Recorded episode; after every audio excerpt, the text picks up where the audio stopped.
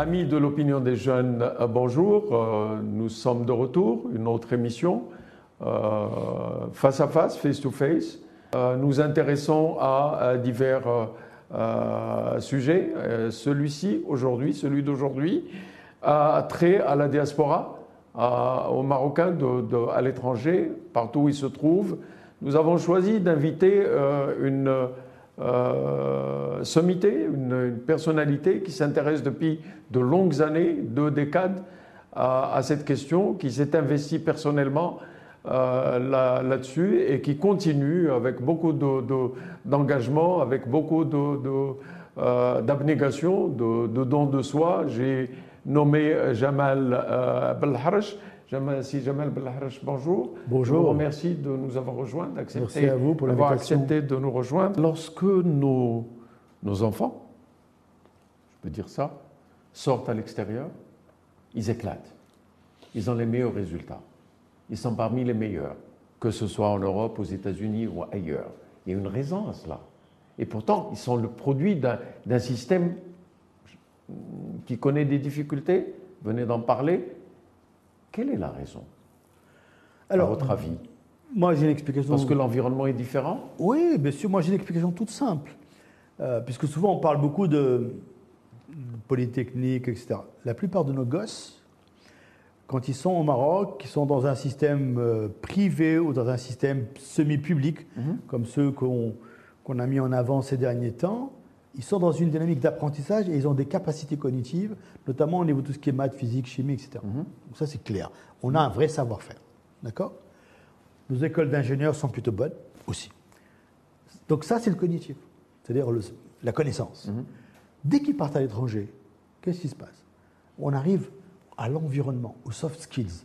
Et là, c'est ce qui leur manquait quand ils étaient ici. Donc ils apprennent les choses. Et donc ils ont une, un coefficient d'adaptabilité qui est très rapide. Mhm. Et c'est encore... Tout à l'heure, je vous parlais de génie marocain. Mais c'est ça. Et quand ils partent, la question souvent, c'est la plupart d'entre eux ne veulent pas revenir, contrairement aux fantasmes qu'on développe. Et je, on peut les comprendre, parce qu'ils trouvent un environnement, de l'épanouissement, un niveau de vie, une qualité de vie, ils fondent des familles, etc. Et donc, il faut et surtout ne pas leur reprocher d'ailleurs. ok? Pas de raison. Ah ben non, il n'y a aucune raison. Mais beaucoup de gens qui ont. Ah, il y a beaucoup de gens qui. Oui, mais si.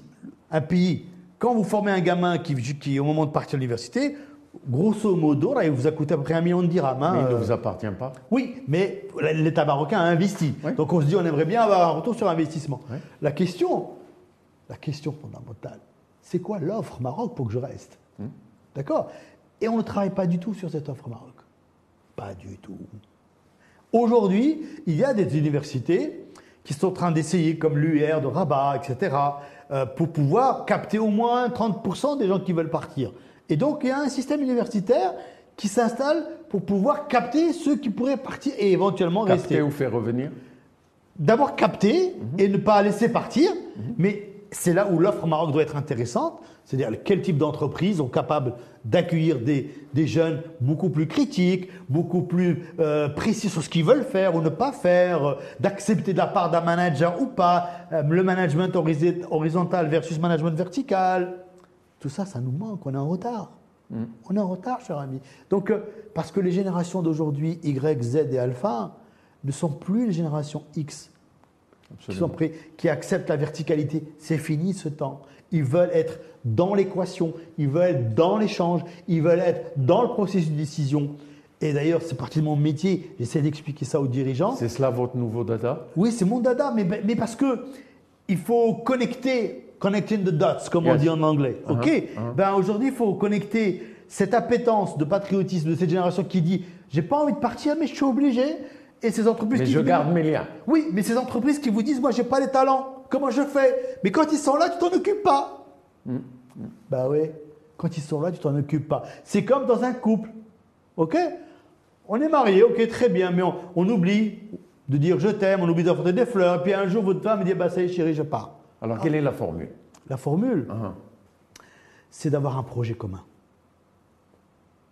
Aujourd'hui, je dis tout le temps, Sa Majesté, à travers tous ses discours, les choses sont claires. Le projet est là.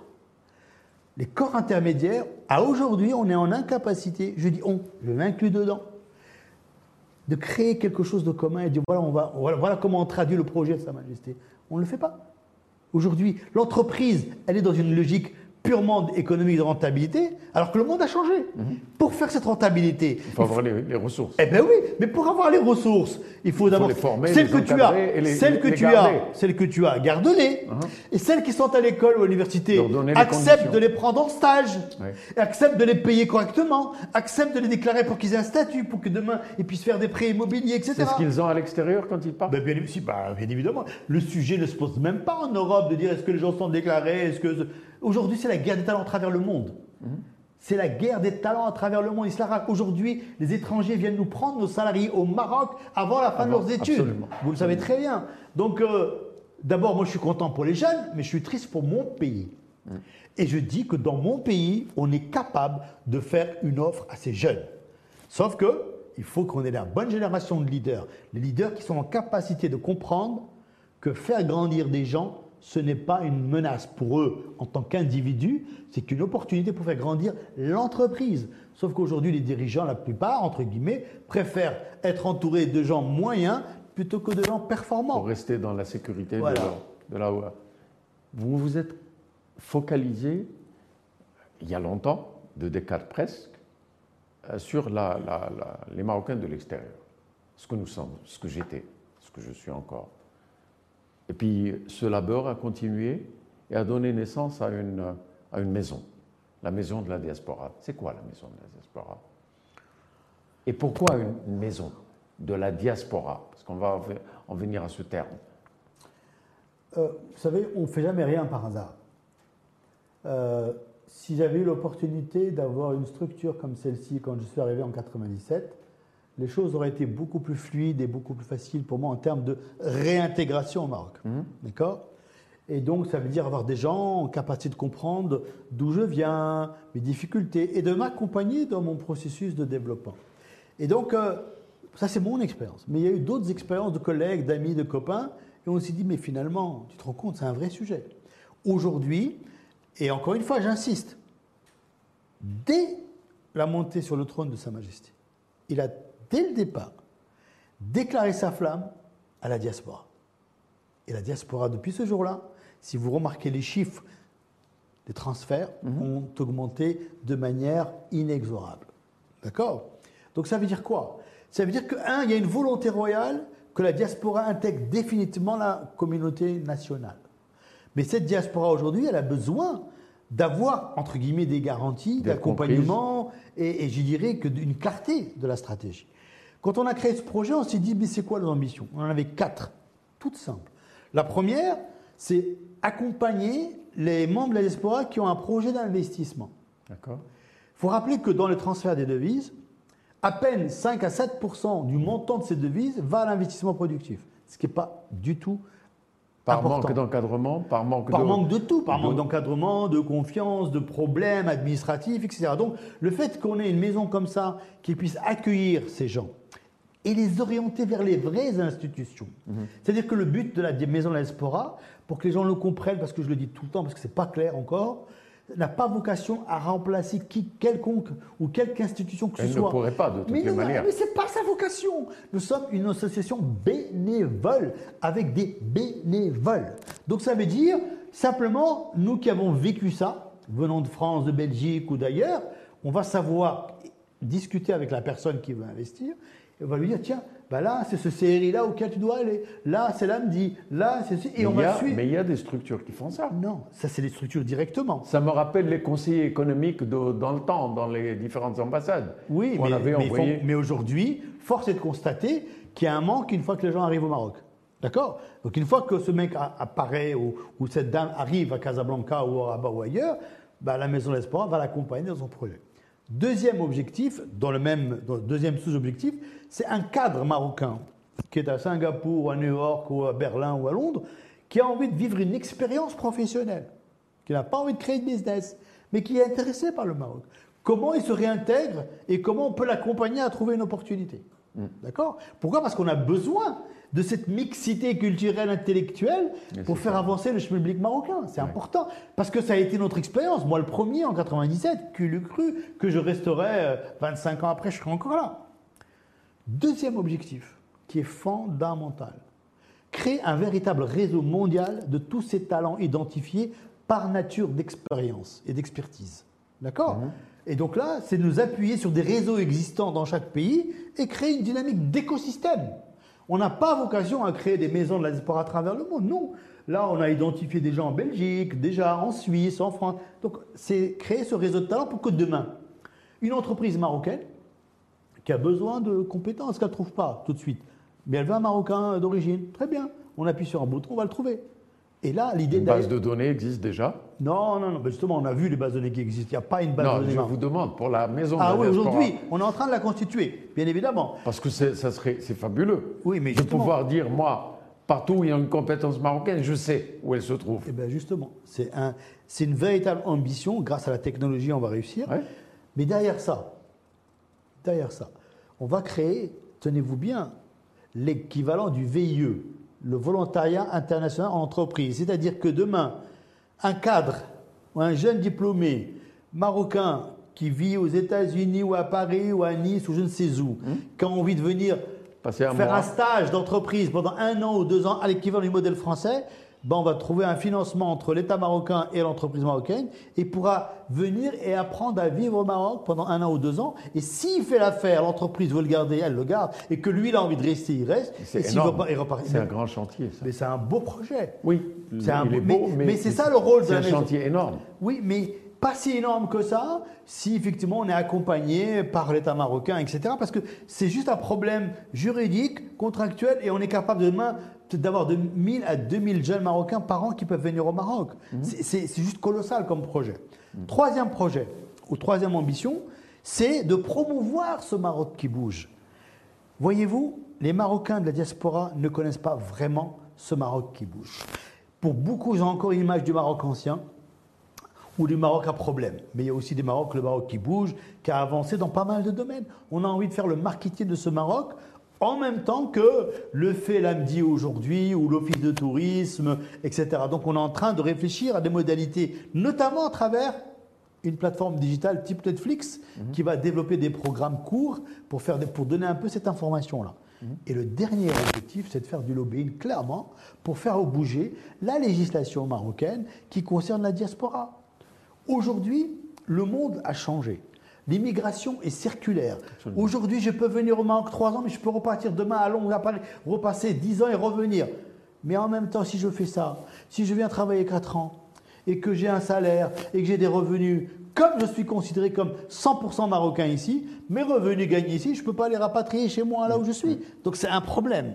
Donc le but, c'est pas de créer une double citoyenneté entre les Marocains, mais c'est de trouver des processus qui font qu'aujourd'hui, ben, ça puisse être facilité entre autres. On sait quoi cette diaspora? C'est les intellectuels, Oui. c'est celles et ceux qui sont formés, qui peuvent euh, investir, qui ont de l'argent, ou alors c'est monsieur tout le monde qui vit à l'étranger.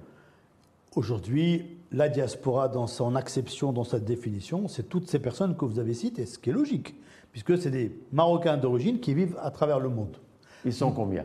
Aujourd'hui, il y a, on va dire, 5 millions, grosso modo, de confessions musulmanes et un petit million de confessions euh, juives qui vivent en Israël euh, en particulier, pays avec lequel nous avons repris langue aujourd'hui, avec lesquels les choses se passent plutôt bien depuis les accords d'Abraham et qui sont aujourd'hui en appétence de Maroc et qui ont envie de faire des choses. Donc, grosso modo, on est 6 millions. On est 6 millions. 6 millions. 6 millions. Donc ça veut dire que 6 millions, c'est de l'or, c'est une force qu'il faut utiliser, mais de manière segmentée, différenciée. Ça ne veut pas dire que c'est un bloc monolithique. C'est 6 millions qui sont tous différents. Il y a des segments, il faut segmenter, et en fonction de chaque Est-ce qu'on segment... les connaît tous? Non, on ne connaît pas. La, la seule... Alors comment est-ce qu'on peut dire qu'ils sont 6 millions? Non, en termes de, euh, comment dirais-je, sur le plan quantitatif, on a à peu près les chiffres, puisque Dieu merci, on a quand même un réseau consulaire qui est important, etc. etc. Par contre, sur le plan de la qualité typologique, on ne les connaît pas.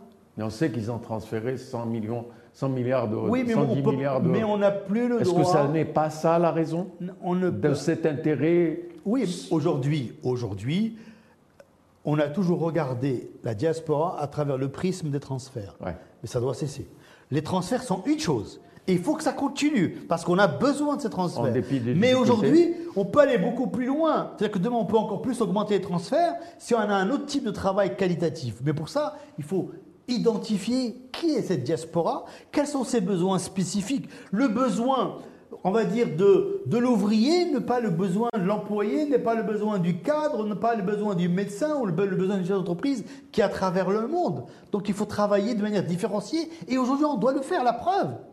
Aujourd'hui, à travers le digital, vous pouvez consommer, personnaliser, etc. Ce qui est logique, le monde a changé. Donc ces gens-là, ils veulent aussi qu'on les approche différemment. C'est pour ça que la stratégie nationale, et c'était le sens du discours de Sa Majesté du 20 août dernier, c'est-à-dire réinventant une approche nouvelle vis-à-vis de notre communauté à travers le monde, parce qu'aujourd'hui, elle est en attente.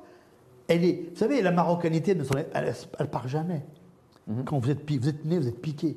Que vous ayez grandi, vécu, né 250 ans, je ne sais pas où, vous restez dedans. En Et- fait, si jamais ce que vous prenez maintenant, c'est le modèle indien vis-à-vis de leur diaspora, bah, le modèle qui indien, est, qui est d'abord, c'est un modèle exceptionnel. absolument. Euh, comme le modèle arménien, comme le modèle chinois. les principales diasporas, comme le modèle israélien. Aujourd'hui, il y a une connexion avec le pays qui est permanente. Mais il y a une expression. Il n'y a pas d'amour, il n'y a que des preuves d'amour. Donc aujourd'hui, il faut mettre en place des preuves d'amour pour que cette diaspora sente qu'elle est vraiment aimée. Pas Alors, que par, le, par Sa Majesté, parce que lui, il leur dit tout le temps, mais par la communauté nationale avec laquelle il faut réen- réenclencher le discours et la communication avec l'État marocain cette fois-ci, les institutions, le peuple marocain, parce que le peuple marocain aussi ne voit la diaspora qu'à travers le prisme de l'été, avec ces gens qui viennent avec des grosses voitures, qui font du bruit dans les hôtels, qui font n'importe quoi, etc.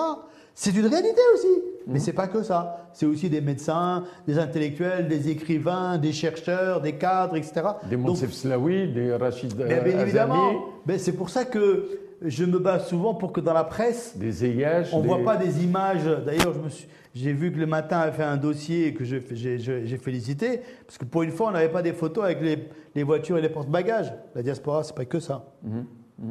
Alors, projetons, je voulais, je voulais, avant de, de- de cela, pourquoi pas la maison des Marocains de, du monde au lieu de euh, la maison de la diaspora Nous sommes nombreux. Je me mets dedans, puisque je suis, je, je- je- je suis revenu également, pas à la même période que, que- que vous-même, un peu plus tard.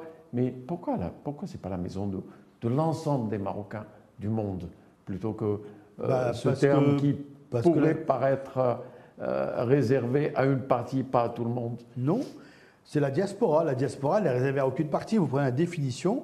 La diaspora, c'est une communauté qui est dispersée à travers le monde. Donc les Marocains sont dispersés à travers le monde. Donc c'est une diaspora. Après, euh, je dirais que je pense que ce mot commence à être installé dans le paysage maintenant. La preuve, depuis tout à l'heure, vous l'avez beaucoup utilisé. Bah oui, bah je oui. vois dans la presse. suis avec le. Dans la radio, j'entends souvent ça. Dans la presse écrite, je le vois. Donc, euh, les Marocains du monde, il ne faut jamais oublier que ça a été un problème, ça a été un concept marketing qui a été lancé par la Banque Populaire Uh-huh. et qui a été repris ensuite. ok? Mais là où vous avez raison, c'est qu'on est passé quand même par plusieurs acronymes, hein, entre les TME, les travailleurs marocains à l'étranger, Les RME. les RME, les MRE. Bon, ça va quoi. Donc, euh, euh, la diaspora, d'abord, c'est plus. En même temps, si on veut marketer ça, c'est plus qualitatif. Parce que tous les pays du monde ont leur diaspora. Absolument. D'accord? Donc pourquoi nous, on ne pourrait pas parler de notre diaspora? Et justement, dans diaspora, on met tout le monde. Après qu'il y ait des stratégies différenciées, c'est autre chose. Mais diaspora, c'est tous les Marocains, qui soient ouvriers, qui soient, euh, je dirais, qui travaillent dans je ne sais où, euh, qui aillent ramasser du, euh, des fraises l'été, etc. Ça reste un membre de la diaspora qui vit euh, en Espagne, au Portugal ou en Corse ou en Alors, France. projetons-nous projetons une année, deux années, cinq années. Vous voyez où? Je, avec ça Vous La voyez, maison. vous voyez la maison où? Ah bah moi, dans une euh, année, mon- dans une année. mon rêve, parce qu'il y, a- il y a un problème de ressources. Ah bah, moi, de toute façon, pour être très clair, euh, si, pas, si on n'arrive pas à trouver les ressources, ce projet n'a aucun intérêt.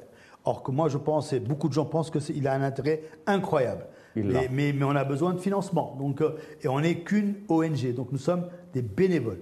Mais dans l'absolu, si on a la chance d'être accompagné par les institutions privées et publiques, Euh, moi, demain, je, ferme les yeux. Dans deux ans, on, a une structure, on a une maison. Euh, elle est pleine d'investisseurs, de, cadres qui viennent, euh, qui, sont en train d'investir au Maroc, qui sont accompagnés. On a changé quelques règles de, réglementation pour le transfert des, devises. On a un réseau mondial de peu près 250 000 personnes identifiées en fonction de leurs pétences qui travaillent déjà avec le Maroc mhm. à distance ou en déplacement ponctuel. On a un réseau de chercheurs colossal qui travaille pour le Maroc. On a une plateforme digitale type Netflix qui a plus de 1 million, 2 millions euh, d'utilisateurs qui s'intéressent à leur pays à travers des reportages qu'on met sur la plateforme et, que le taux, on, a, on, aura contribué à faire évoluer le taux d'investissement productif des, MRE ou de la diaspora ou de TME pour faire plaisir à, tout, le monde. Mais en tout cas, c'est la diaspora pour moi, euh, à, le faire évoluer gentiment. Euh, mais, mais, mais seul, on n'est rien. On n'y arrivera pas seul. Nous ne sommes qu'un élément de l'écosystème. Et si l'écosystème institutionnel ne nous intègre pas, on n'y arrivera pas. Vous sentez des résistances euh, déjà? En tout cas, pour l'instant, ça fait quelques mois, on est toujours en train de taper aux portes pour trouver des financements. Donc j'espère qu'à la rentrée, Inch'Allah, on aura des, des Mais on est dans la rentrée, si jamais. Non, pour moi, la rentrée, je me donne jusqu'à décembre. D'accord. D'accord Si d'ici décembre, rien ne bouge, mais je pense que les choses devraient bouger euh, parce que le projet, on a beaucoup de demandes, on a beaucoup d'attentes.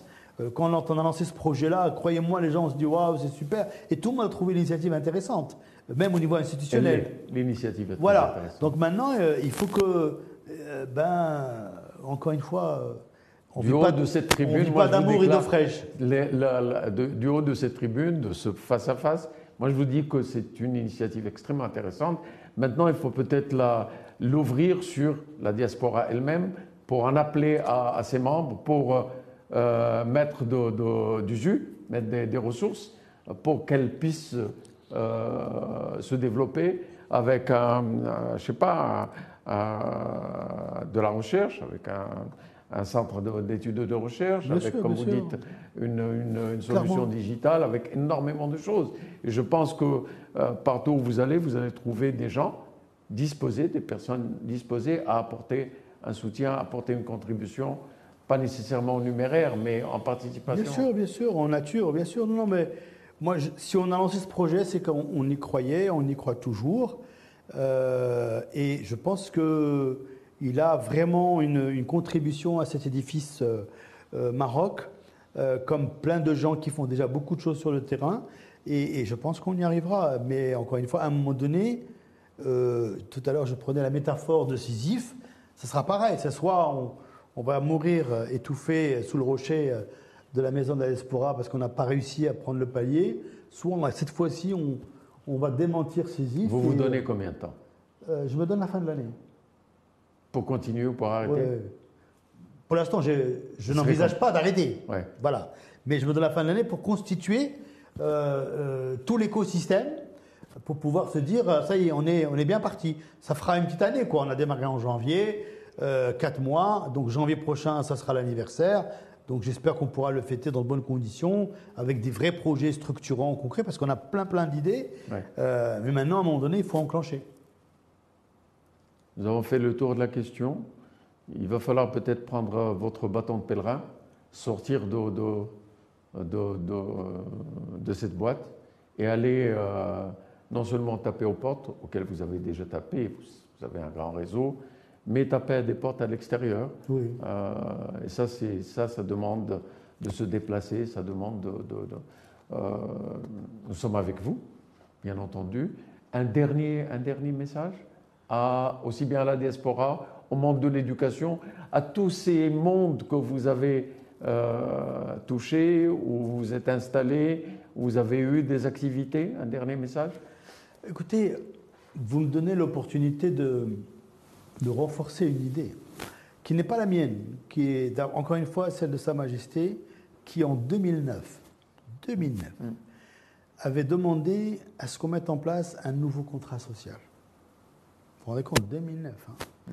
ça fait quasiment 14 ans. Euh, et l'idée de dire qu'aujourd'hui, ce contrat social est entre les mains des parties prenantes. Il est entre les mains de, comment dirais-je, ces parties prenantes qui intègrent tous les acteurs de l'État marocain, la société civile, mais aussi la diaspora.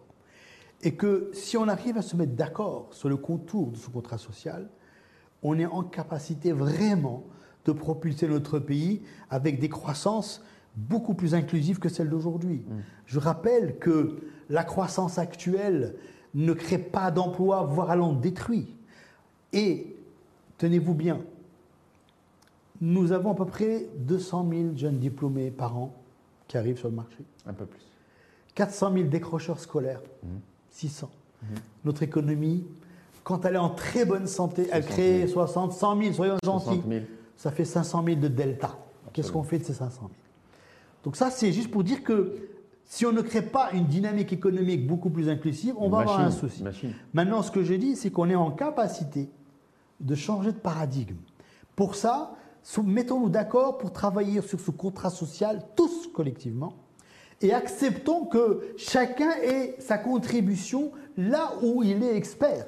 Et faisons en sorte de travailler les gens ensemble. Parce que le monde d'aujourd'hui, c'est un monde, encore une fois, de co-construction, d'intelligence collective, où la technologie est venue bousculer les habitudes habituelles, et en particulier le temps d'exécution, qui est beaucoup plus rapide qu'il le fut jusqu'à maintenant. Et la diaspora, en tout cas, qui est un de mes sujets aujourd'hui, elle est en attente de, cette implication de, manière intelligente. Comment? De cette éclosion Mais Bien sûr, d'abord parce que, encore une fois, son pays, son pays. J'étais il y a une quinzaine de jours chez mes parents en France, à Dreux. Qu'est-ce qu'ils font mes parents quand ils se lèvent le matin ou la journée? Ils regardent quoi? Ils regardent la télé marocaine. Mhm. Et justement, on avait pas mal de débats là-dessus. Alors que moi, au Maroc, je regarde quoi? Je regarde la télé française. Mhm. Il y, a un, sujet là. Donc c'est-à-dire que cette, diaspora, elle suit son pays. Donc elle a envie aussi d'avoir une dynamique différente. Et je parle en particulier des nouvelles générations. Parce que les générations premières, celles de mes parents aujourd'hui, elles, ça y est, se réglaient dans leur tête. Mais en même temps, pas tant que ça. Je vous donne une confidence que j'avais déjà faite, en rediscutant avec eux. Ce pas les seuls. Ils m'ont dit, tu sais, on veut être enterré à Dreux alors qu'historiquement, première génération ne veut être enterrée dans son pays d'origine. Donc c'est quelque chose qui est en train de se passer. Mm, mm. Donc pour éviter qu'il y ait une rupture de lien, je pense qu'on doit vraiment proposer une nouvelle stratégie comme l'a demandé Sa Majesté, et en même temps faire en sorte que cet État social intègre l'ensemble de ses composantes, y compris celle de la diaspora, là où elle se trouve aujourd'hui. Et encore une fois, je suis convaincu que nous avons toutes les intelligences dans notre pays pour le faire. Absolument. Il nous manque juste une chose, l'envie de faire ensemble. Il y a un déclencheur Le déclencheur, ça ne peut pas être toujours Sa Majesté, parce qu'aujourd'hui, c'est toujours Sa Majesté qui donne les impulsions. Hmm. Le déclencheur, c'est la prise de conscience individuelle pour dire, mais finalement, attention, où va ce bateau? Hmm. Et ce bateau, pour l'instant, il tient. Hmm.